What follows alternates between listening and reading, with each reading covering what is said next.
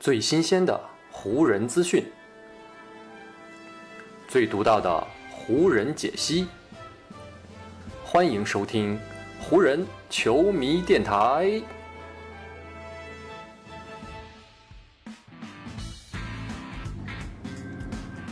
北京时间七月十六日，欢迎各位收听全新一期的湖人总湖人球迷电台，我是各位的湖人球迷朋友戴高乐。感谢各位如约打开这一期的电台节目。如今的 NBA 呢是已经进入到了总决赛的阶段啊，所以呢比赛间隔的时间比较长。下一场的总决赛呢是要安排在了北京时间七月十八号的早上啊，所以说最近这几天咱们 NBA 的球迷们啊真的是没有什么比赛可以看啊，加上呢最近刚刚又传出这个比尔是因为感染了新冠病毒呢，所以呢美国队和澳大利亚队的这一场男篮的热身赛呢也是被迫取消掉了。所以说呢，对于咱们篮球迷来说啊，最近几天真的是没有太多的比赛可以观看。所以呢，今天这期湖人球迷电台呢，我也想跟大家聊一些比较轻松的话题啊，跟比赛可能关系不太大，但是呢，我觉得挺有意思的。事情的起因是这样的，因为今天上午呢，我在浏览新闻的时候呢，发现了这样一条跟湖人有关，同时呢也比较有意思的新闻，那就是马克斯特恩这个一个非常著名的 NBA 记者，马克斯特恩发布的呢是本赛季后半段，也就是从全明星赛之后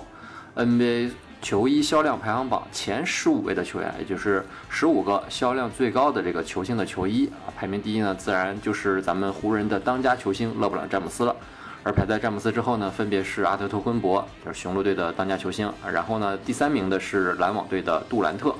第四呢是东契奇啊，第五呢是塔图姆，再往后呢是太阳队的布克，勇士队的库里，然后呢是篮网的欧文，篮网的哈登。开拓者的利拉德，老鹰的特雷杨，七六人队的恩比德，然后呢是湖人的安东尼戴维斯，排在第十四和十五的呢是灰熊的莫兰特以及快船队的莱昂纳德。看到这样一个榜单呢，我就发现了詹姆斯呢，虽然说本赛季呢只是打到了 NBA 季后赛的第一轮，而且呢，可能好多人也觉得詹姆斯已经不再是联盟当中最具有统治力的球星了。不过呢，从目前的这个球衣销量排行榜上来说呢，詹姆斯在这个受球迷喜欢的这个人气方面啊，还是依旧无人可敌啊，还是当今联盟的头号具有号召力的球星。而且呢，可以想见的是啊，詹姆斯本赛季穿的是二十三号球衣啊，下赛季呢，詹姆斯会换到湖人队的六号球衣，这个全新的号码肯定会再次的刺激一波詹姆斯的球衣销量啊。所以呢，我们也可以预见到啊，詹姆斯下赛季的球衣销量肯定还是会在这个榜单当中啊名列前茅，就算拿不到第一，肯定呢也还是前几名当中。然后呢，通过这一点呢，我就想跟大家聊个一个什么话题呢？前面铺垫了这么多，主要是想跟大家聊一聊我从小到大都买过哪些球衣，穿过哪些球衣。这个我刚才回来的路上仔细一回想啊，这个真的还有挺多挺有意思的故事呢，可以跟大家分享一下。同时呢，也希望各位啊，可以在评论区跟我来回复一下，跟我的跟我一起来分享一下你从小到大买过哪些球衣啊，有哪些有趣的故事。话从哪儿开始讲呢？啊，我相信很多听过我最开始啊，就是这个电台成立第一期的节目的时候呢，肯定会记得我在那期节目当中讲过，我观看这个体育的开始啊，就是一九九八年的法国世界杯，我是从那一届世界杯当中开始领略到体育的魅力和乐趣，也是从那个时候开始啊，变成一个体育迷啊。当时爱看足球啊，后来开始看篮球。而在九八年世界杯当中呢，最让我喜欢的球星，毫无例外，好多足球迷的启蒙，就是巴西队的九号罗纳尔多。那一届外星人的表现实在是太过出色了，以至于他在决赛当中发挥失常，输给法国队的时候呢，让我和很多啊刚刚开始看足球的球迷啊，都是感觉到心碎了。也是从那个时候开始呢，我就觉得，哎呀，巴西队这件黄色的球衣啊，真的是太好看了。因为那年法国世界杯是在七月份左右举办的，而再过差不多一个月啊，就是我的生日了，然后。到我过生日那天呢，就我的一位亲戚啊，就是他也是知道我刚刚开始喜欢上足球的，所以呢，他就准备了一件球衣啊，作为送给我的生日礼物啊，这让我非常高兴。但是呢，当我打开那个礼物的包装一看，哎，怎么不是我最喜欢的这个黄色的巴西球衣，而是一件蓝黑色的球衣？呃，当时我也是刚开始看足球嘛，还不知道这个是哪个球队。后来仔细的这个经过一查找，才发现啊，原来那件球衣是国际米兰队的球衣。呃，是那个非常经典的蓝黑剑条衫啊，然后胸前是贝耐利的这个商标 logo。我的那位亲戚呢，之所以给我买这件国国际米兰队的蓝黑球衣呢，他的出发点是出于他自己的审美啊，他认为巴西队的那个黄色啊，穿在身上可能不太好看啊，所以呢，他觉得我一个男孩儿，然后穿这个蓝黑色的球衣啊，可能比较搭配。所以呢就给我买了这件他自己也不知道是哪个队的球衣啊。这件球衣呢不仅成为我踢足球的时候一定要穿的衣服呢，而且呢平时只要上学啊，不管出去跟朋友玩啊，我也只要这个衣服没脏啊，没没被妈妈洗，我肯定会穿这件球衣。而且呢这个球衣这个搭配的非常好，不仅有球衣短裤，还有一一双这个踢球的长筒袜。因为在我那个小的时候啊，九八年那个时候，这个长筒袜还是很有女孩才穿的这样的装束啊。对于男生来说，从来没有男生会穿那样的踢足球那样的长筒袜。但是呢，当你穿着一身足球球衣啊，再配上一双长筒袜的时候啊，这个整体就显得非常和谐和搭调了。你就可以光明正大的把这个长筒袜穿出去，而不不用在意别人的眼光。所以呢，这件国际米兰的球衣呢，就成为了我啊体育追星生涯的一个起点。后来呢，我。在我们这个班级里面啊，成立了我们的班级足球队。然后呢，大家因为看到我都穿这件国际米兰的球衣呢，大家也都觉得挺好看的。然后呢，所有的我们这个足球队的球员们一起啊，大家也都跟自己的家长说啊，给我买国际米兰的球衣。后来呢，我们就在自己的班级里面成立了这样一支这个国际米兰的小球队啊。然后呢，还跟。其他年级的、其他班级的这个球队啊，进行过友谊比赛啊，印象非常深。有一年的运动会上啊，我们所有的这些球员们啊，集体穿着这件国际米兰的球衣，我们大家还留了一个合影。那张照片我时至今日还留着啊，偶尔翻出来看呢，还会有很多美好的回忆涌上我的这个脑海当中。再之后呢，这个足球。球衣说完了，再之后就是说我的人生当中的第一件篮球球衣了。这个很多也是在我那个第一期的节目当中，我也提到过。二零零一年的湖人队跟七六人队的那届总决赛啊，是我观看的第一届 NBA 的总决赛。我也是从那个时候开始啊，喜欢上了湖人队。所以呢，看完了那届总决赛之后啊，我就加上那个期末考试成绩不错啊，我就趁机向父母提出要求，说给我买一件湖人的球衣吧。然后呢，我们就去了我们当地的体育美商店啊，果然就真的有湖人队的球衣，而且呢，当时那个小店还提供印号码的服务，就是你买了球衣之后，你可以在球衣的背后啊印上你想要的号码。而当时呢，我是因为这个湖人队的球星啊也认不太全啊，他们几号呢，我自己也记不太清楚。但是呢，我有一个号码印象非常深，那就是十四号。为什么呢？是因为这个十四号是《灌篮高手》里面湘北队三井寿的号码。我从小呢就是一个特别喜欢这个。投三分的这样一个球员啊，所以呢，三井寿呢就是我在《灌篮高手》里面最喜欢的这样一个漫画人物和球员。所以呢，我时至今日啊，不管是我穿哪件球衣，我背后的号码一定都是十四号。所以呢，我就毫不犹豫的啊，跟老板说，在我的这件湖人球衣后面背后啊，给我印上十四号。但是湖人队的十四号到底是谁呢？呃，这个问题我我困扰了我一段时间。我在想，这个印了号码，你起码也得知道我这个球衣号码的主人是谁呀？所以呢，后来我就买这个体育杂志，然后仔细的翻看湖人队的阵容，还真被我找到了。不知道还有没有老球迷记得，当时就是在这个湖人三连冠期间啊，还真的有这样一位穿着湖人队十四号球衣的球员，他的名字叫做梅德维登科，这是一个来自欧洲的内线球员，是一个大白中锋。但是呢，因为奥尼尔当时的这个状态实在是太好了，所以那个梅德维登科在这个当时那支湖人队是鲜有上场的时间。不过呢，后来我记得是在科比退役那一场比赛当中，我还真的是在现场，在这个所有的来参加科比退役仪式的球员当中，还真的见到了梅德韦登科。虽然说身体已经发福了，但样子还是我当年啊见到过的那个湖人十四号。然后呢，穿着这件湖人十四号的球衣呢，我也是经常啊这个出现在学校的篮球场上。那时候我我的兴趣已经从足球转向篮球了。然后呢，就穿着这件湖人队的球衣，跟各个同学、跟我的同学和球友们啊，我们一起切磋球技啊，一起茁壮成长。然后呢，进入了高中之后啊，我的兴趣呢依旧是篮球，但是呢，那个时候我已经有点移情别恋了。虽然说还依旧很支持湖人队啊，但是呢，当时我有另外一位非常支持的球星，我我想呢，那个时候啊，他肯定也是很多咱们中国球迷非常支持的球星啊，那就是姚明啊。因为呢，姚明是在二零零二年啊被火箭队选为了状元秀，然后开始进入 NBA，进入了火箭队啊，所以呢，那个时候火箭队就成了我和我的身边的小伙伴们啊非常支持的球队。姚明呢，也是我们大家都非常支持的球星。加上后来又有麦迪加盟啊，所以当时那支火箭队不管是从成绩还是从这个球星的成色啊，都是非常的耀眼。然后呢，火箭队在中国球迷心目当中的这个知名度也是扶摇直上，一度呢是被称为咱们中国球迷的主队。所以呢，后来到了高中时候啊，我们班要打这个班级联赛了，所以呢，我们几个球员，我们这个班队的几个球员，我们就凑在一起，这个要打联赛了，起码要统一的着装啊，是吧？这样。不管打得好不好，起码这个样子上要过得去。所以呢，我们大家一商量，大家一拍即合，立马就说我们买火箭队的球衣去吧。于是呢，我们又跑到了我们当地的体育美商店啊，还是那个可以免费印号码的这个商店啊，然后呢，统一购入了一套，每个人一件火箭队的球衣。我记得姚明刚入联盟的时候啊，大家还戏称那个火箭队球衣是这个叫睡衣版的球衣，因为它是那个竖条条的嘛。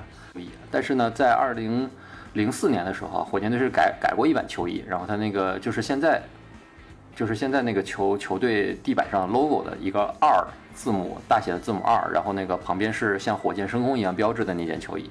然后呢是是白色为底，然后呢红色字样的这样一件球衣，也是挺漂亮的一个设计。然后呢这款这个新款的球衣呢也是很符合我们大家的审美的，所以呢就是我们这个班级球队当中的每一个球员都购入了这样一件火箭球衣。我呢还是继续印我的十四号啊，但是呢火箭的球衣。嗯，穿上火箭球衣不代表你打的就跟火箭一样好啊，因为我们当时是文科班啊，男生非常少，然后呢会打篮球的更少，碰到那种很强大的理科班呢，根本就是打不过啊，所以呢班级联赛早早的小组就被淘汰掉了。但是呢那件火箭球衣啊，还是给我们留下了非常美好的回忆。后来呢，直到读高三的时候啊，到夏天的时候天气非常热，我们大家还是就是习惯穿着这件球衣啊，一来很凉快，二来呢加上白色又很清爽。然后呢，也陪伴我们度过了高三最后很艰苦的那段时光。后来呢，开始上了大学啊，加上上大学之后呢，淘宝开始兴起了，所以呢，很多这个我们就开始转向网购了。然后呢，我是我这个人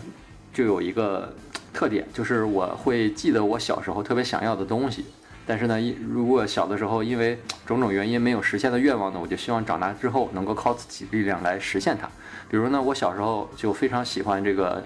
前面提到非常喜欢湘北队的三井寿，所以呢，我觉得淘宝上买了一件这个盗版的这个湘北队的十四号球衣啊，时至今日还挂在我的衣柜里面啊。偶尔呢，我还会穿一穿，打比赛的时候啊穿一穿。但是呢，那件衣服啊，这个质量不太好，这个不管是材质还是这个做工啊，都比较比较拉胯，所以呢，穿着也不是太舒服，只是只是就算是样子货吧。前面呢提到了这么多我买过和穿过的球衣啊，但是呢有一个共同点就是都是盗版，这个说起来也挺惭愧。一个小的时候也是囊中羞涩，所以没有办法支持买当时的正版球衣实在是太昂贵了，这个很多工薪家庭真的是支承担不起。但是呢后来随着咱们生活水平的提高啊，正版球衣呢这个价格呢也慢慢的处处在我们可以承受的范围之内了。而我人生当中的第一件正版球衣呢，其实不是我自己买的。这个背后呢，又是有一个挺有意思的故事。那是二零一三年啊，当时呢是热火跟马刺队的总决赛。我现在的太太啊，当时还是我的女朋友，她是马刺队的球迷啊，所以呢，她就在总决赛开始之前就跟我说，说马刺队今年一定能够拿总冠军啊，我从心理上支持他。而我呢，本着给生活找点乐趣的这样一个出发点，我就说，那你既然支持马刺，那我就支持热火吧。虽然说这个我心里也不是热火球迷，我是湖人球迷啊。但是呢，因为总决赛看比赛嘛，找一个立场啊，所以呢，我就选择支持热火。然后我们两个当时就说啊，如果谁赢了，对方呢就给这个赢家买一件衣服。如果那一年大家情况都知道，在总决赛的第六场，雷阿伦用一个绝命三分把热火从死亡边缘拉了回来。然后第七场呢，詹姆斯带队收下了比赛，拿到了他们热火队的一个连冠。而我呢，也因此了赢下了这一局。然后呢，我太太当时就问我说：“你想要什么衣服呀？”我想，哎，我这个人生当中买了这么多球衣，居然还没有一件正版球衣，不如我们就去买件正版球衣吧。于是呢，我们两个就在热火夺冠的当天，跑到了北京东单的这个东方新天地啊，那儿有一家 NBA 的这个直营店。这家店里呢是有是有很多 NBA 官方授权的商品啊，还有很多这个正版的球衣。然后呢，我一进去啊，就在很显眼的位置就看到了科比的二十四号球衣。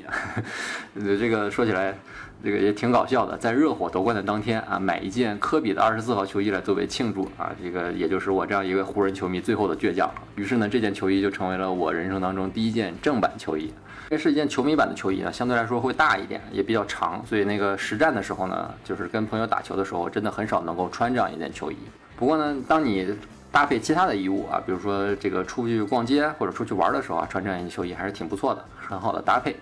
就是。这就是我人生当中的第一件正版球衣，